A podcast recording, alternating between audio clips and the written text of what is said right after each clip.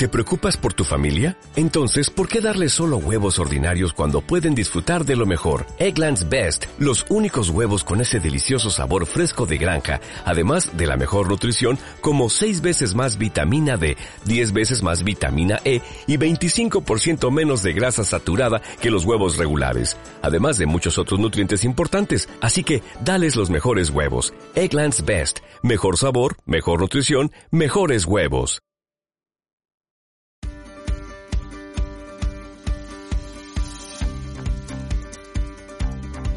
Bueno, buenas tardes a todos. Bienvenidos a Objetivo Horizonte. Eh, espero que estéis muy bien. Y nada, empezamos con el, con el programa de viajes. Para empezar, bueno, quería, quería empezar con una pequeña reflexión sobre el mundo del viaje. Eh, bueno, ya sabéis que yo soy agente de viajes. Y bueno, desde el sector empezamos, empezamos a ver un poquito la luz eh, ya sabéis que ha sido un año, un año y medio, casi dos años ya llevamos con, el asunto de la pandemia complicado para el mundo de los viajes. Y bueno, eh, pese a las dificultades que hemos pasado, como os digo, ya empezamos a ver la luz y creo que eh, cada vez más personas se están animando a viajar. Así es como al menos desde, el sector lo estamos, lo estamos viendo. Y también cada vez más países, como también veremos ahora, están abriendo sus puertas. Así que bueno, todo esto son, son, buenas, son buenas noticias, pero creo que también tenemos que hacer un poquito de, reflexión. La reflexión que os, quiero que os quiero traer hoy de, en relación al mundo del viaje va un poco sobre el modelo turístico y el modelo de viaje que hemos seguido hasta ahora. Es algo en lo que, al menos yo y la gente con la que trabajo hemos pensado mucho durante, durante la pandemia y durante pues, todo este tiempo también que, no hemos podido viajar y quería compartirlo con vosotros. Como sabéis, eh, bueno, eh, tanto en España como en mi caso, por ejemplo, los que vivimos en Barcelona, eh, hemos sabido pues y hemos vivido en nuestras carnes lo que implica el turismo de masas, sobre todo en los cuando somos depositarios de él, es decir, cuando, cuando sucede en nuestra ciudad. Y bueno, Em, creo, que, creo que es algo que, que tiene que invitarnos a la reflexión. Es decir, debemos seguir apostando por este tipo de turismo, ya sea el que tenemos en nuestras ciudades o el que ejercemos nosotros como viajeros. Eh, o tenemos que transitar hacia un modelo quizá más, más, más mimado, más reducido. Esto, por supuesto, además, si avanzamos hacia, hacia esto que os comento, va a implicar más costes, es decir, eh, los grupos más pequeños, por supuesto, pues eh, si viajamos en grupo, pues son más caros o si hacemos un tipo de turismo más responsable. No siempre, por supuesto, pero bueno, tiene otros costes y cada vez lo estamos viendo más, además, con, por ejemplo, la disponibilidad aérea que tenemos, que no es la misma que, la de la pandemia. Y por supuesto, bueno, pues también tiene, tiene más costes porque hay menos plazas, con no la misma, pero con mucha gente que quiere viajar. Y bueno, esto me lleva un poco a pensar o a plantearme si realmente hay mucha gente pues que, se pues oigo quejas en, relación a esto y me planteo si realmente vemos el viaje o como un privilegio o como un derecho. Eh, ¿Hasta dónde tenemos que verlo como, como una cosa o la otra? La verdad es algo que, bueno, ya os digo que, he estado pensando bastante durante tanto durante el, año y medio anterior con, con todo el confinamiento como durante la pandemia en general y bueno, eh, pese que yo aún no tengo la respuesta, eh, bueno, es una reflexión que quería compartir con vosotros para empezar. Y nada, eh, me gustaría también, yo os he dado mis, mis, mis, preguntas, me gustaría también saber vuestras conclusiones, vuestras, qué pensáis. Ya sabéis, bueno, que tenéis vía abierta tanto a Instagram, me podéis dejar aquí en los comentarios lo que, lo que queráis y, y estaré encantados tanto de leeros como de, como de contestaros. Y vamos a avanzar.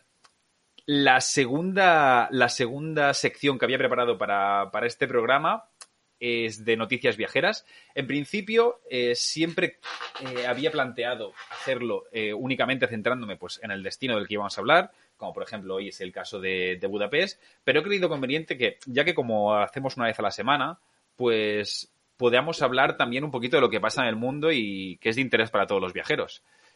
Y pues para empezar hoy, quería compartiros, eh, creo que es la noticia de la semana, y es que eh, Tailandia va a eliminar la cuarentena para, los españoles vacunados a partir del 1 de noviembre.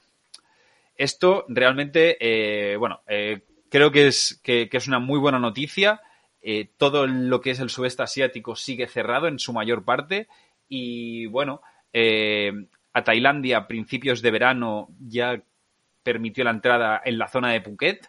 Después ya fueron ampliando un poquito más a Koh Samui, eh, Kopangan, creo que aquí la noticia lo explica. Seguimos un poquito más para abajo. Y mira, sí, eh, Koh Samui, eh, el Golfo de Koh Samui, Kopangan y Kotao.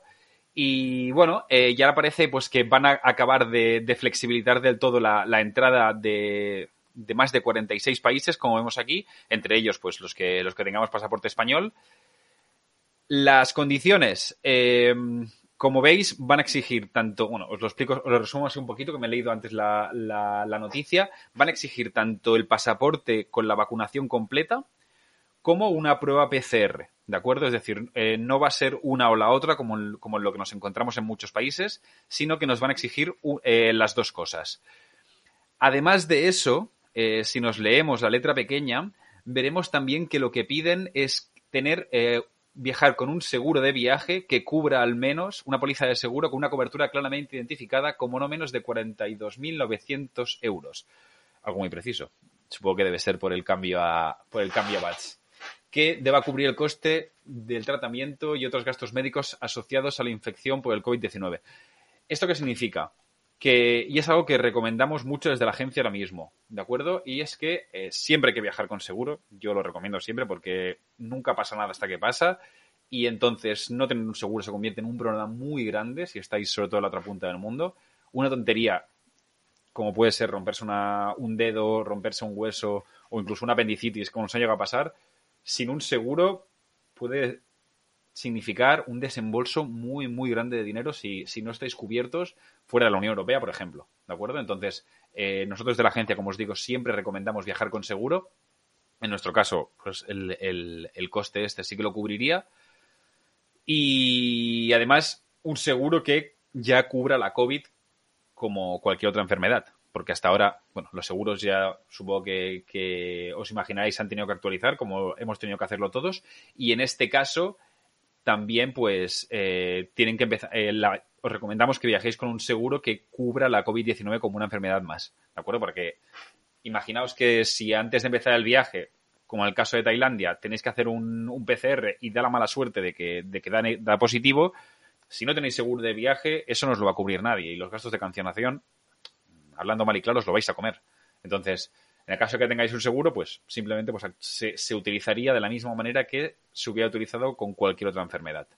¿De acuerdo? Así que, bueno, esta era un poco la noticia que, quería comentaros. De todas maneras, yo recomendaría que os esperarais un poco porque mm, hay un poquito, por decirlo de alguna manera, de inseguridad jurídica en estos momentos con, con la apertura de Tailandia.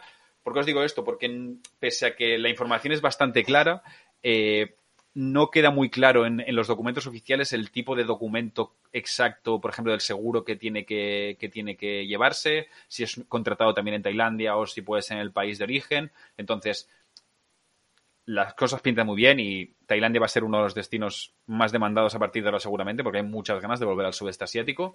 Pero yo sería un poquito cauto y me esperaría al menos eh, un par de semanas para ver cómo es la primera llegada de, de los turistas en la noticia, si, si leéis, mm, no es solo para, los españoles, por supuesto, sino eh, visitantes internacionales de más de 46 países, entre los que, entre los que se encuentra España. Y bueno, eh, una buena noticia, es el primer país del sudeste asiático que abre por completo, ni que sea con, estas medidas. Tenemos otros como pueden ser Indonesia, que bueno, tienen, si no me equivoco, la isla de Bali abierta, eh, Tailandia, eh, en este caso Tailandia, que, ya está abierto por completo, pero de momento eh, India ya nos ha anunciado también que va a abrir por va a abrir eh, un visado turístico más de 4 millones de personas. Y bueno, poco a poco vamos viendo como, los países empiezan a, empiezan a adaptarse a esta nueva situación. el mundo en general, pues afortunadamente aquí en Europa tenemos la vacunación muy avanzada. No es así en el resto del planeta, por desgracia, pero Aún así, vemos que muchos países empiezan a controlar la pandemia de una manera o de otra. eh, bueno, se van flexibilizando las cosas y como os decía un poco en la, en la reflexión del, del, principio del programa, cada vez tenemos más, más facilidades para viajar y cada vez es más gente la que, la que se está animando. Así que, bueno, eh, yo os animo también a, a, hacerlo. Y vamos a continuar ya pues con el, con el destino que tenía, que tenía preparados para hoy. Los que me seguís en redes sociales, son, sobre todo por Instagram, que es el, principal canal de comunicación que tengo ahora, ya sabéis que, esta semana me apetecía hablar de, de Budapest. Y bueno, eh, primero de todo, quería haceros. Vamos a, vamos a poner primero de todo. Mira, ya lo tengo aquí situado en el, en el, Google, en el Google Earth. Eh, bueno, Budapest, supongo que todos lo sabéis, capital de Hungría. Para empezar, eh, si veis un poquito eh, mi blog de viajes, ya sabéis que tengo especial, le tengo especial cariño a la historia, ¿de acuerdo? Creo que es muy importante conocer la historia de. Voy a cambiar de cámara para, para explicaros esto. Creo que es muy importante conocer la historia de los lugares que visitamos, más que nada para entender el contexto de, de lo que estamos viendo. No es lo mismo ver pues, un edificio en, dentro de un contexto que sería pues, eh, de transición comunista, como puede ser la ciudad de, de, Budapest, eh, que el mismo edificio cuadrado en Tailandia, ¿de acuerdo? Entonces, creo que es muy importante conocer la, historia de, los países que visitamos para entender realmente lo que estamos viendo y, el porqué de, de, eso. Entonces, bueno, quería resumiros un poquito la, historia de Budapest, que, es una ciudad realmente con mucha historia. Eh, la fundación se remonta a, más de a, sobre el siglo I antes de Cristo. Eh, las tribus celtas hicieron unos primeros asentamientos, aunque después quienes desarrollaron principalmente los, el primer asentamiento fueron los romanos, eh, a partir del, año 14 antes de Cristo. Llamaron a la ciudad Aquincum, muy importante, como podéis imaginar, derivado de, de la palabra agua, en referencia a la gran cantidad de, manantiales de, aguas termales que encontraron en la ciudad. Ya veréis que además ahora mismo sigue siendo este uno de los principales, de los principales reclamos para, para visitar Budapest. Y bueno, los romanos dominaron la, región durante más de ocho siglos, hasta que empezaron las, la, las invasiones magiaras, ya hacia el, magiares hacia el año 986 después de Cristo. Y fueron quienes colonizaron la, región y quienes fundaron después la ciudad, ambas ciudades, que en este caso, como veréis, si os fijáis, por supuesto, Budapest está separada por el río Danubio, ¿de acuerdo? En su origen, los primeros asentamientos se crearon en esta zona de aquí, la ciudad de Obuda, ¿vale? Después, los magiares fundaron dos ciudades diferentes, lo que conocemos hoy como las dos partes de la ciudad, que serían, por una banda, esta de aquí, que sería Buda, y esta de aquí más grande, que sería Pest. ¿De acuerdo? Y bueno, eh, desde aquí ya pues avanzaríamos un poquito hasta el año 1000 después de Cristo, que sería cuando se crearía el primer reino oficial de, Hungría con, con, Esteban, Esteban I, que también, bueno, ya veremos que hay una, una iglesia que lleva su nombre en el, en el Bastión de los Pescadores. Pero bueno, esto no, pese a la formación de, del Estado de Hungría, esto no evitó que, bueno, años más tarde los, los, los unos, los los mongoles colonizaran también y destruyeran casi la ciudad. Y bueno, eh, veréis si, miráis un poquito la historia de Budapest, veréis que, es una ciudad que ha sido construida y destruida muchas veces durante mucho tiempo. La, la reconstrucción de la ciudad después de que, de que los mongoles la, la, la, invadieran y saquearan se empezó sobre todo en, a partir del, del siglo XII, mediados del siglo XII, y fue cuando, bueno, eh, Buda además se convirtió en la capital del país de la mano de, del emperador Matías Corvino.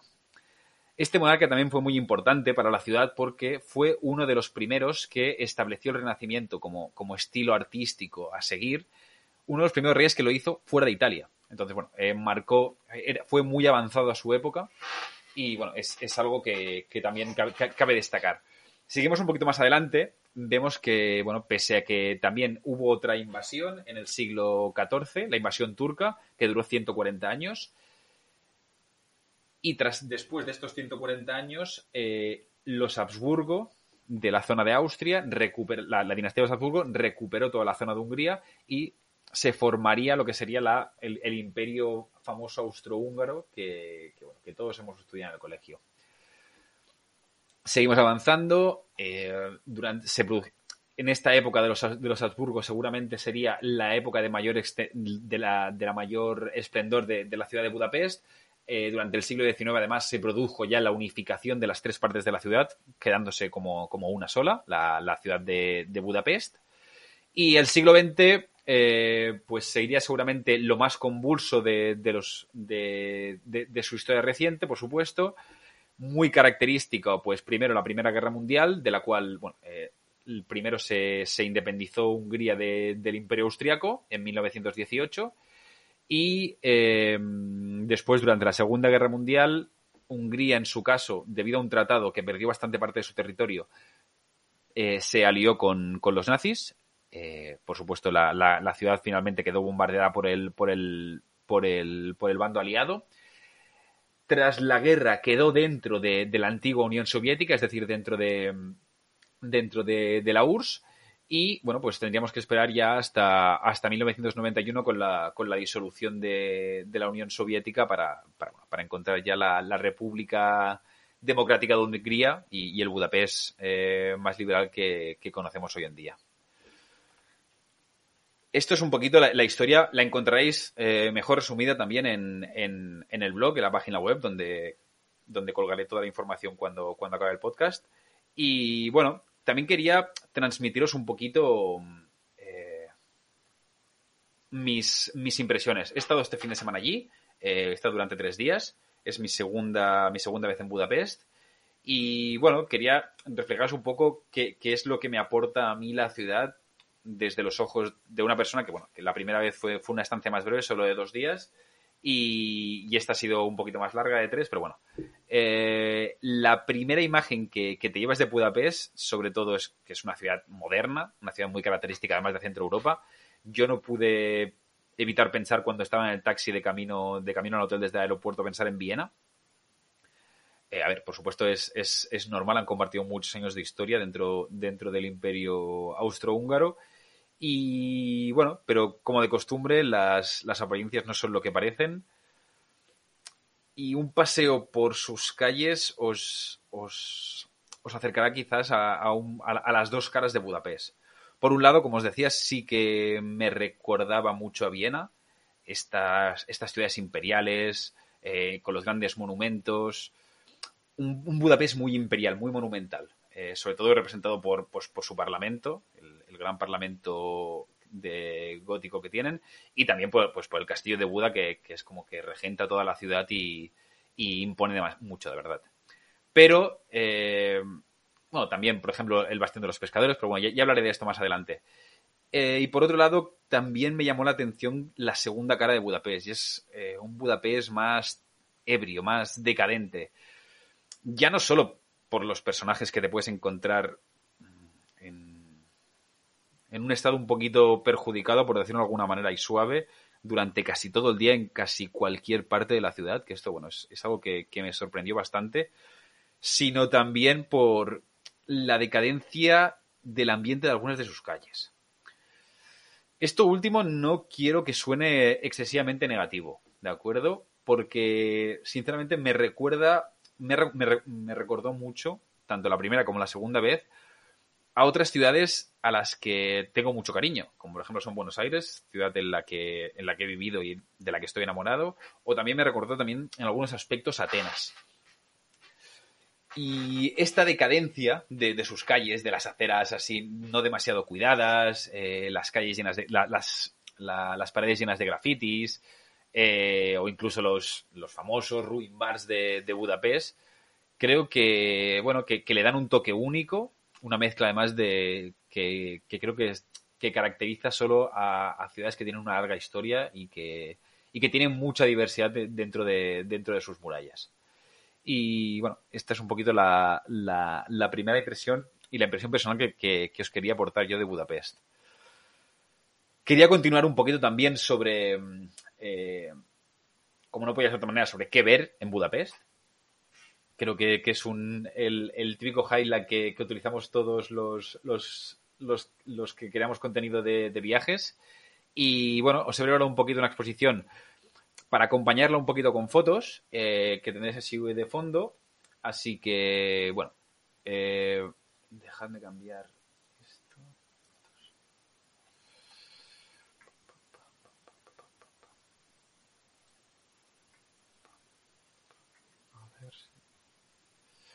Vale, perfecto. Pues bueno, eh, la ruta por Budapest, eh, os, voy a, os voy a decir los sitios más emblemáticos, ¿de acuerdo? No voy a, no voy a extenderme porque hay muchos más, por supuesto. Entonces, eh, creo que hacer una, una, una, primera aproximación a cuáles son los, los grandes highlights de la ciudad y que después hay muchos más detalles, por supuesto, y con los gustos de cada uno al final se pueden visitar muchas cosas. Pero creo que, que este es un primer, una primera aproximación para todos aquellos que estéis pensando en, en hacer una escapadita a Budapest de, de dos, tres días, mm, de, de, qué os vais a encontrar, ¿de acuerdo? Eh, primera parada, el Parlamento de Budapest. Eh, es, eh, es el tercer parlamento más grande del mundo, después del de Buenos Aires y el de Budapest, en, digo, de Bucarest, en Rumanía. Eh, además, es, uno de los parlamentos de estilo gótico más emblemáticos de Europa. Por la foto ya lo veréis. Es realmente espectacular. Eh, se hacen visitas guiadas todos los días, de lunes a domingo, hasta las 4 de la tarde, que es la última entrada. Y la entrada suele costar eh, 3.500 florines, que al cambio creo que son unas 9 euros y medio aproximadamente. Eh, como veis en la imagen, es un edificio espectacular, enorme, tiene más de 600 habitaciones. Realmente es, es muy imponente y es, y es, una mezcla de, bueno, de, del, gran, del gran poder austrohúngaro que, que había aquí en, a principios de siglo. Eh, si podéis pasear, además, como veis, está a orillas del, del Danubio, os recomiendo mucho pasear por la orilla opuesta de noche porque las vistas con el Parlamento iluminado son realmente espectaculares, tanto desde el, tanto desde el, desde el paseo de, del río como si, si os acercáis al castillo de Buda, también las imágenes, bueno, es, es, una foto de postal. El segundo punto, por supuesto, pues es el, el castillo de Buda, la, la, gran residencia histórica de, de los reyes húngaros. Eh, se trata de un castillo que también, igual que la ciudad, ha, sufrido diferentes reconstrucciones, ¿de acuerdo? La, construcción, original es del siglo XIV, que se construyó en un estilo, bueno, más, bien gótico.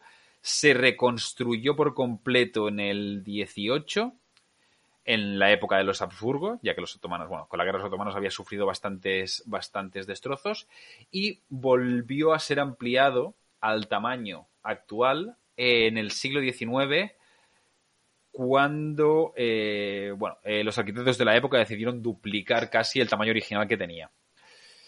Como os he explicado, tras la alianza de Hungría con los nazis durante la Segunda Guerra Mundial, eh, la ciudad sufrió muchos bombardeos y el palacio fue prácticamente semidestruido y se encontró en un estado casi ruinoso. Y eh, bueno, el gobierno eh, comunista húngaro pues empezó su construcción.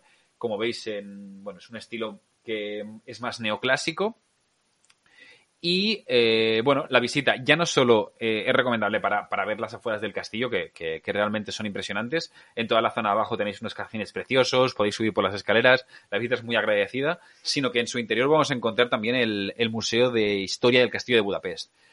Importante, el Museo de Historia del Castillo de Budapest, no el Museo de Historia de Budapest. Si bien sí que vamos a encontrar pues mucha información también sobre la ciudad, por supuesto, porque bueno, el castillo al final no deja de ser parte de ella, se trata de un museo que nos va a hablar sobre las, las diferentes etapas que ha tenido el castillo y, bueno, como os he explicado un poco, eh, las diferentes construcciones que, que, han habido aquí en la zona, ¿vale? Eh, es, un, es un museo que es muy grande, al completo, es decir, son cuatro, eh, cuatro páginas, cuatro, cuatro plantas completas donde podéis transitar por las diferentes épocas, desde la época medieval, época moderna, hasta, hasta la actual época contemporánea. Y bueno, eh, es una visita que, que, vale mucho la pena. No os puedo decir el precio, eh, os lo dejaré apuntado en el, en el post del blog, porque este fin de semana justamente hay un episodio de la, de la historia de, de Hungría que no os he contado, que es que el 21 de octubre de 1956 se produjo lo que se llamó la Revolución Húngara. Y eh, bueno, eh, fue eh, un levantamiento por parte de, del pueblo húngaro contra las tropas soviéticas que, estaban ocupando el país.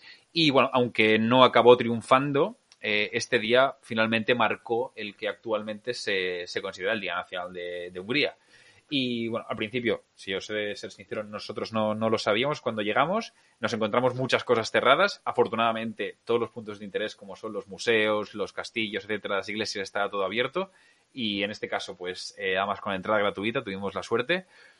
Eh, pero bueno, como os decía, os dejaré en, el, en, el, artículo del blog toda la información, tanto de, tanto de horarios como de, como de precios. El siguiente punto que os quería nombrar es el Bastión de los Pescadores. Se trata de un lugar precioso, es una construcción de, principios del siglo XX. Eh, es de principios del siglo XX porque se tardó casi 20 años en acabar las obras, ¿vale? Eh, tiene siete torres que lo que conmemoran son las siete tribus fundadoras de Hungría. Y además, bueno, eh, en la, como veis aquí, eh, encontramos también una, una, una estatua de, Esteban I, el que os decía que fue el, el primer monarca húngaro.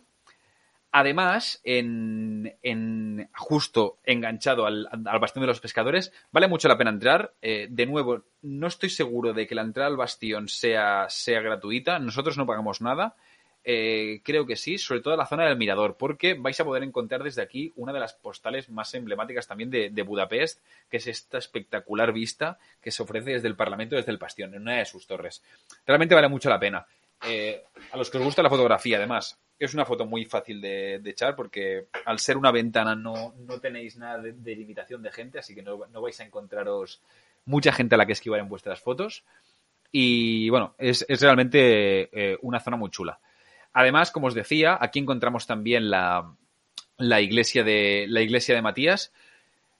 Es un espectáculo, tanto por dentro y por, como por fuera. Los colores, además, me recuerdan mucho a, así con un tono más granate, a todo al tipo de construcciones de iglesias más bizantinas que podemos encontrar en, países como Grecia o Bulgaria. No tengo fotos del interior, solo por el, solo por el exterior, como veis, eh, ya vale la pena, pero bueno, eh, realmente una visita muy, muy chula y que, y que bueno, no, nos, nos pilla eh, en, en, esta zona de Buda, ya, ya os pondré que, queda, que quedan varias, varias en el mapa, que, que bueno, que es como la, la más monumental de, de, la ciudad. La siguiente iglesia, yo no soy mucho de iglesias normalmente, ¿vale? Pero en estos dos casos creo que son muy interesantes. Eh, la primera, la de, la de San Esteban, simplemente por, ay, la, la de San Matías, perdón, eh, simplemente por, por, por, el bastión de los pescadores, que realmente, bueno, eh, ya os he dicho que es, un lugar que, vale mucho la pena ver. Y esta segunda eh, se trata de la Basílica de San Esteban, eh, de nuevo en honor al primer rey de Hungría. Y en su interior se encuentra una de las reliquias más sagradas y más importantes del país, que es la mano derecha de, dicho monarca yo no sé si realmente es, la mano o no, pero bueno, eh, realmente se, se, conserva aquí dentro y se, tiene como una reliquia muy, muy importante. Eh,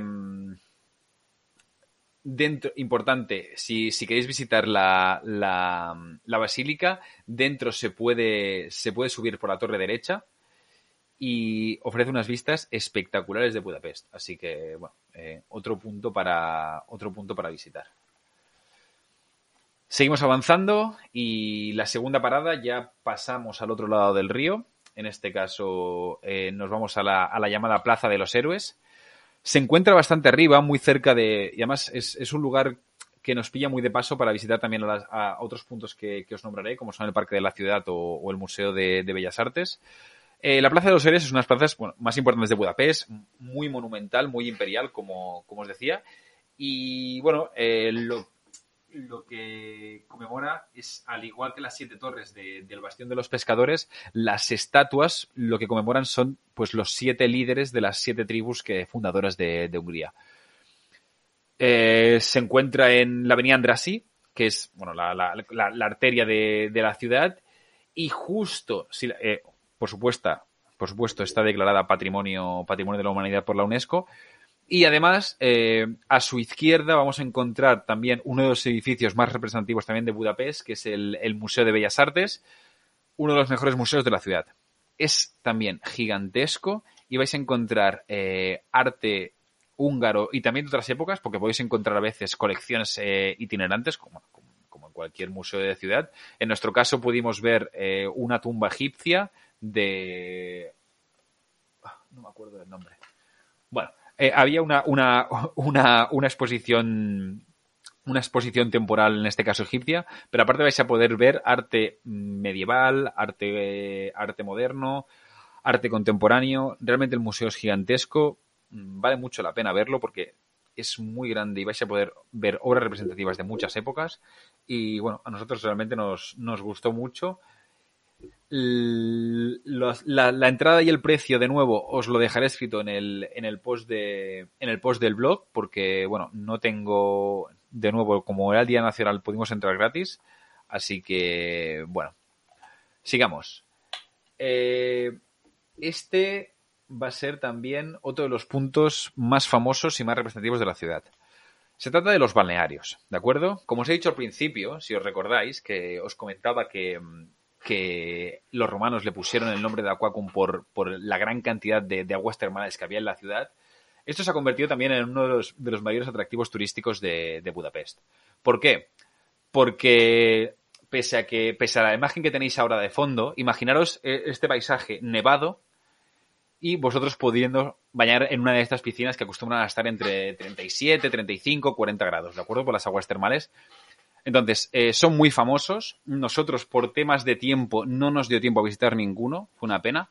Pero, eh, bueno, hay tres en la ciudad. Ya, eh, uno se llama Széchenyi, no sé exactamente cómo se pronuncia. El segundo, uno de los más famosos. El, primero, que es el que veis en, veis en foto, es, bueno, eh, uno de los, de los más famosos de la ciudad y seguramente uno de los más importantes. Se encuentra en la zona norte, igual que, la Plaza de los Héroes o, el Museo de, Bellas Artes.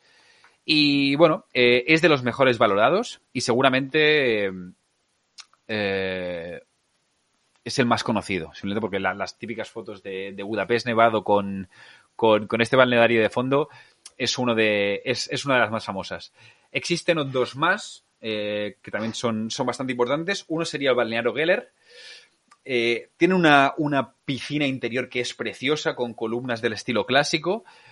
Y bueno, son, por lo que he estado leyendo, las, las instalaciones están bastante anticuadas, pero bueno, también es, un poquito más caro que los demás, pero realmente también es muy bonito. Si veis, si veis fotos de, de la piscina principal, realmente es, un lugar muy chulo. Y por último tenemos el bañero, el, el, Rudas, o los baños Rudas. Son eh, unos baños turcos y además están considerados uno de los baños turcos más, más, más bonitos del mundo. Datan de aproximadamente de mediados del siglo XVI, durante, durante la ocupación eh, otomana de, la región. Y bueno, es, su aspecto para los que habéis estado os, recordará mucho a los baños que, podéis encontrar en Estambul. Son, son del mismo origen, como entenderéis. Eh, además, la última renovación es, de, es del siglo XXI, en el 2006, que se, se volvían a reabrir las puertas, así que, bueno, que está en un estado de conservación muy bueno y, también, pues, eh, tiene que valer mucho la pena. Yo, nosotros tenemos muchas ganas de ir, la verdad, y es el, es el siguiente, es el siguiente punto que queríamos incluir en, en, en nuestra próxima visita a Budapest. Y bueno, eh, esto es un poco hasta aquí los, los principales puntos que, os quería, que os quería explicar de la ciudad. De nuevo, eh, hay muchos más. Eh, una yo recuerdo, digo recuerdo, yo recomiendo por supuesto también la visita de noche del barrio judío. Es donde vais a encontrar sobre todo los famosos ruin bars de Budapest. Mm, voy a subir esta tarde una, un par de fotos al Instagram para, que tengáis constancia. Pero bueno, realmente eh, es una ciudad que, tiene mucha vida tanto de día como de noche. Y, hasta aquí un poco la explicación que quería, que quería daros sobre los puntos más emblemáticos y más importantes de la ciudad. Vamos a cambiar la cámara. Para acabar, bueno, eh, quería recordaros que, bueno, que como os he dicho y como sabéis, yo soy agente de viajes, eh, organizo, organizo viajes a, a muchas partes del mundo. Budapest es una de ellas, por supuesto. Y, bueno, eh, os recomiendo que, es una ciudad que para pasar tres, cuatro días incluso es perfecta. Además, para los que preguntáis a veces también por, por los mercadillos de Navidad, eh, también se también es, es, una ciudad perfecta para, para visitarla en, época de invierno, no solo por los mercadillos, sino porque podéis aprovechar también y, visitar y visitar sus, sus, sus baños. Tened en cuenta que es una ciudad centroeuropea este fin de semana, estamos hablando del 21 de octubre, durante el día rozamos los 8 o 10 grados y durante la noche estamos casi tocando el cero. Entonces podéis imaginar cómo debe ser dentro de un mes, mes y medio, a, mediados de diciembre. Es bastante habitual que nieve y bueno, es, una imagen que, como como os he dicho, es vale mucho la pena, no solo de ver, sino de vivir, la de estar bañándose en aguas termales con rodeados de nieve. Eh, y bueno, nada más. Eh, os recuerdo que tenéis abierto mi contacto para, para, para lo que necesitéis. Eh, tenemos, nosotros desde la agencia estamos ya 100% operativos. todos los países a los que se puede viajar estamos, estamos trabajando.